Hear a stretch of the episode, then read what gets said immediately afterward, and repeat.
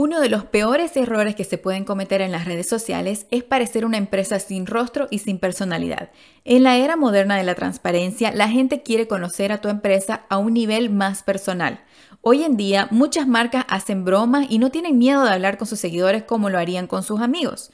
La presencia humana en las redes sociales se ha convertido en una expectativa entre muchos seguidores.